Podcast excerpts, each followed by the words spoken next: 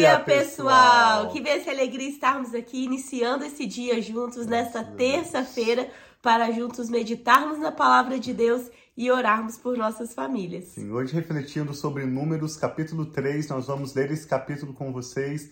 Vamos ver que assim como no povo de Israel, o Senhor chamou os levitas e cada grupo de levitas tinha uma determinada responsabilidade, assim nós também hoje Hoje, no chamado Novo Testamento, o Senhor tem dado dons a cada pessoa especificamente para que juntos, como um corpo, tanto Israel quanto a igreja, feita dos gentios e também de Israel, nós possamos juntos servir cada um na sua função e assim como o apóstolo Paulo fala em Efésios capítulo 4, crescermos juntos em unidade, em maturidade, para sermos a imagem de Jesus. Esse é um texto muito bonito que vai mostrar que assim como Deus tem nos chamado a cada um com um chamado específico, ele também tem nos dado dons. O que o Senhor pede de você, ele mesmo te capacita para realizar. Então nós vamos hoje meditar com essa leitura de Números, capítulo 3, e ao final dessa breve leitura nós queremos orar pela sua vida e concordar com seus motivos de oração. Amém. Pai, muito obrigado por esse novo dia tão lindo que o Senhor nos deu, que nós possamos nos alegrar e nos regozijar nele. E nós apresentamos a Ti todo esse momento devocional que nós estamos aqui fazendo juntos, com tantas pessoas, Pai queridas, que querem conhecer mais o Senhor. Abra o nosso entendimento Traga a sabedoria do Senhor e a revelação do Senhor. Nós abrimos o nosso coração e damos liberdade ao teu Espírito. Tenha liberdade, Espírito Santo de Deus. Nós te louvamos, Pai, em nome de Jesus. Amém. Amém. Começa dizendo então assim sobre os levitas e as suas responsabilidades. Esta é história da descendência de Arão e Moisés quando o Senhor falou com Moisés no Monte Sinai.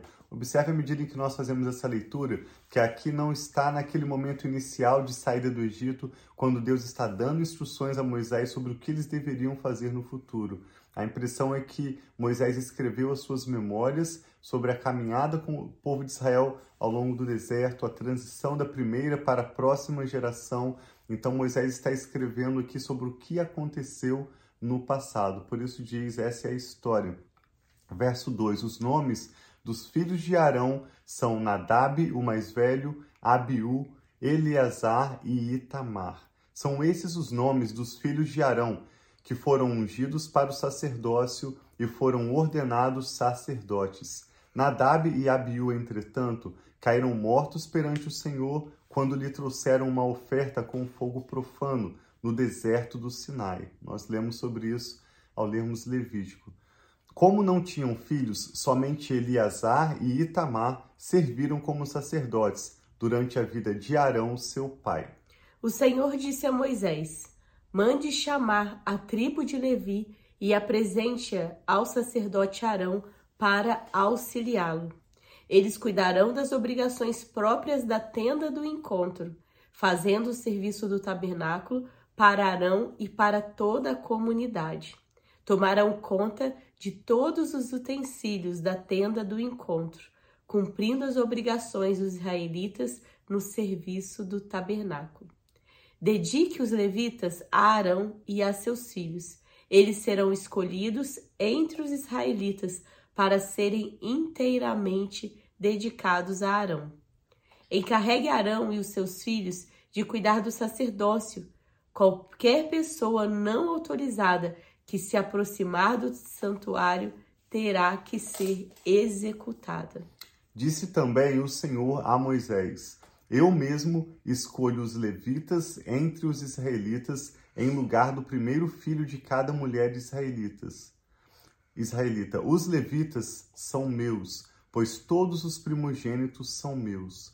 Quando feri todos os primogênitos do Egito, separei para mim mesmo todo primogênito de Israel tanto entre os homens como entre os rebanhos. Serão meus, eu sou o Senhor. Então, quando o Senhor passou por ocasião da primeira Páscoa, em que ele mata todos os primogênitos do Egito, essa foi a décima praga, o Senhor poupou os primogênitos dos filhos de Israel, por sua própria vontade, por sua própria decisão.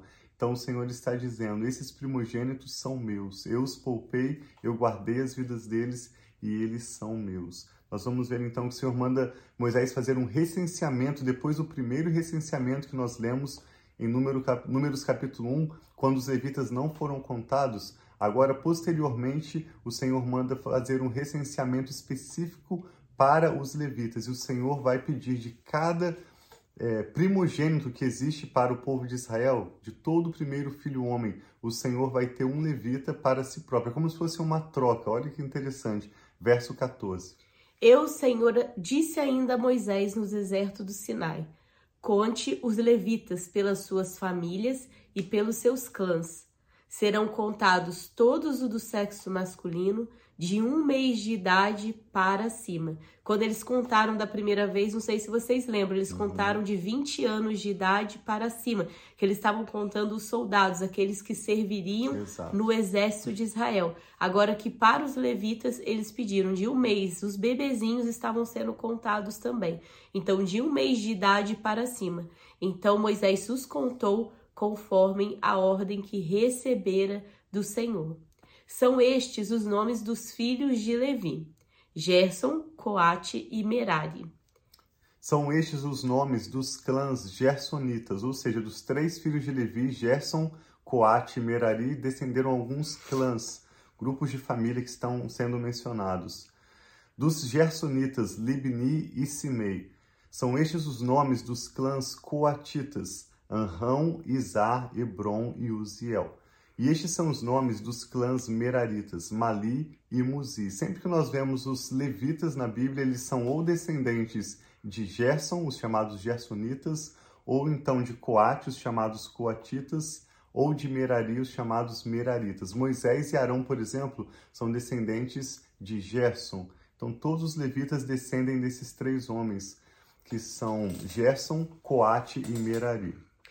A Gerson pertenciam os clãs dos Libinitas e dos Simeitas. Eram esses os clãs gersonitas. O homem de todos os que foram contados do sexo masculino de um mês de idade para cima foi sete mil e quinhentos. Os clãs gersonitas tinham que acampar a oeste, atrás do tabernáculo. O líder das famílias dos gersonitas era Elisaf, filho de Lael. Na tenda do encontro, os gersonitas tinham a responsabilidade de cuidar do tabernáculo, da tenda, da sua cobertura, da cortina da entrada da tenda do encontro, das cortinas externas do pátio, da cortina de entrada do pátio que rodeia o tabernáculo e o altar, das cordas e tudo que estava relacionado com esse serviço. Então, quando nós estávamos lendo antes da Bíblia, a gente viu as direções de Deus a respeito das medidas dessas cortinas, aonde ficariam essas cortinas e todos esses utensílios que quem estava cuidando era essa família. De Gerson. De Gerson. Agora, Coate. A Coate pertenciam os clãs dos Anramitas, dos Ira, Isaritas, dos Hebronitas e do, dos Uzielitas. Esses são os clãs coatitas. O número de todos do sexo masculino de um mês de idade para cima foi 8.600. Os coatitas tinham a responsabilidade de cuidar do santuário. Os clãs coatitas tinham que acampar no lado sul do tabernáculo. O líder das famílias dos clãs coatitas era Elisafã, filho de Uziel. Tinham a responsabilidade de cuidar da arca, da mesa, do candelabro, dos altares, dos utensílios do santuário com os quais ministravam, da cortina e de tudo que estava relacionado a esse serviço. O principal líder dos levitas era Eleazar, filho do sacerdote Arão. Ele tinha a responsabilidade de supervisionar os encarregados de cuidar do santuário. Então, os descendentes de Coate cuidavam dos utensílios do tabernáculo. E a Merari pertencia os clãs dos Malitas e dos Musitas. Eram esses clãs Meraritas, que é outro filho de Levi também. O número de todos os que foram contados do sexo masculino, de um mês de idade para cima, foi 6.200. O líder das famílias dos clãs Meraritas era Zuriel, filho de Abiail. Eles tinham que acampar no lado norte do tabernáculo. Os meraritas tinham a responsabilidade de cuidar das armações do tabernáculo, de seus travessões, das colunas, das bases e de todos os seus utensílios e tudo que estava relacionado com esse serviço, bem como das colunas do pátio ao redor, com suas bases, suas estacas e suas cordas. E acamparam a leste do tabernáculo, em frente da tenda do encontro, Arão, Moisés e seus filhos. Tinham a responsabilidade de cuidar do santuário em favor dos israelitas. Qualquer pessoa não autorizada que se aproximasse do santuário teria que ser executado. O número total de levitas contados por Moisés e Arão, conforme a ordem do Senhor, segundo os clãs deles, todos os do sexo masculino de um mês de idade para cima foi 22 mil. Então, esse número 22 mil é o total de homens né, com um mês de idade para cima, descendentes de Levi. Quando o Senhor, em seguida, nós não vamos ler o restante dessa parte, mas fala sobre o resgate dos primogênitos. Do verso 40 em diante, o Senhor mandou Moisés contar os primeiros filhos dos israelitas, de um mês de idade para cima, dedicando-se ao Senhor dos primogênitos. Quando eles foram passar por todas as doze tribos de Israel, contando todos os primogênitos, eles contaram 22.267. Depois de contar exatamente 22 mil levitas, eles contaram 22.267 primogênitos dentre todas as tribos de Israel. Então o Senhor disse: Esses esses primogênitos serão trocados para mim pelos levitas. Eu estou recebendo os levitas para o meu serviço como minha propriedade, de forma que os israelitas não precisariam fazer uma oferta ou não precisariam sacrificar os seus primogênitos. Eles apenas fizeram uma oferta de algumas gramas de prata para compensar essa diferença, pequena diferença de 267 pessoas. Então, assim, o Senhor reserva para si os primogênitos e ele designa para cada grupo de família dos levitas uma atribuição específica. Os gersonistas cuidando da tenda, os coatitas cuidando dos utensílios e os meraritas cuidando de todas as bases, colunas e formações.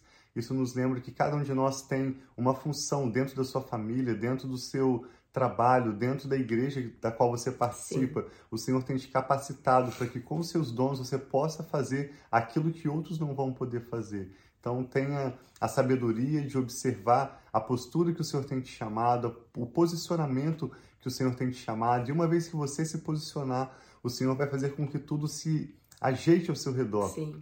Deus vai trazer os relacionamentos, os recursos necessários. É tão importante nós buscarmos discernir qual é o chamado de Deus para as nossas vidas. E uma vez que nós assumimos esse chamado, nós vamos perceber o fluir dos dons de Deus na nossa vida, além da nossa própria capacidade. A graça de Deus se manifesta para abençoar tantos ao nosso redor. Sim, e você descobrindo esse chamado, você vai olhar e ver como você pode melhor servir da maneira que Deus te chamou, com seus dons, com seus talentos, uhum. não comparando com aquilo que outros estão fazendo. Então, muitas vezes nós nos entristecemos, até mesmo podemos nos sentir orgulhosos e se sentir mais, ou sentirmos rebaixados de se sentir menos quando nós nos comparamos com as outras pessoas. Mas Deus não nos chama para nos comparar, Ele nos chama para sermos nós mesmos com os nossos dons e talentos, com a nossa forma única de ser. Todos nós sabemos que cada um de nós temos a nossa própria digital, mostrando que nós somos únicos diante dos olhos de Deus também. Então, que nós possamos olhar não para o outro, o que o outro está fazendo, mas olhar o que eu tenho de responsabilidade, o que eu posso fazer e nos alegrar com aquilo que Deus nos deu. Sim. Que o Espírito Santo está falando ao seu coração. Vamos orar juntos? Sim. Pai, nós te louvamos pela sua preciosa palavra que recebemos com alegria. Pedimos que o teu Espírito Santo venha nos dar maior entendimento e revelação. Aplique, Pai, essa palavra em nossas mentes, em nossos corações, para que nós possamos nos lembrar dela e também a colocar em prática e compartilhá-la com outros ao nosso redor. Eu oro para que o Senhor nos ajude, a mim, a Rafa, os nossos filhos, essa pessoa que está orando conosco, sua família, a identificar o dom, os chamados do Senhor Amém, para as Senhor, nossas vidas assim especificamente seja. e termos a coragem de darmos os passos de fé para cumprirmos, Pai, aquilo para o que o Senhor nos tem chamado. Nós contamos com a sua graça, sabendo que por nós mesmos não podemos nada, mas no Senhor, permanecendo no Senhor, no teu chamado, com os teus dons, nós poderemos gerar muito fruto, produzir muito fruto, manifestar, na verdade, o fruto do teu espírito para a glória do Senhor. Que cada dia seja menos de nós mesmos Sim, e pai. mais do Senhor. Ajuda-nos a não nos compararmos, Pai, com outras pessoas ao nosso redor, mas sim olharmos para o Senhor para identificarmos Amém, o teu chamado Senhor, assim e os teus dons em nossas vidas. Eu e a Rafa também oramos por essa pessoa que está orando conosco, nós concordamos com seus motivos de oração, pedimos que hoje o Senhor venha de encontro às necessidades dessa pessoa, lhe dê o seu pão de cada dia, Amém, ajude a superar os desafios que estão diante dela no dia Sim, de hoje. Senhor, Cuida da sua família, oramos pelos casamentos, pelos filhos, por todas as causas, nomes e motivos de oração que são compartilhados, mencionados agora diante do Senhor. Nós oramos em concordância e te damos graças, Pai, em nome do Senhor Jesus. Amém. Então tenha uma terça muito abençoada. Nós amamos vocês e fiquem na paz. Deus abençoe. Um abraço.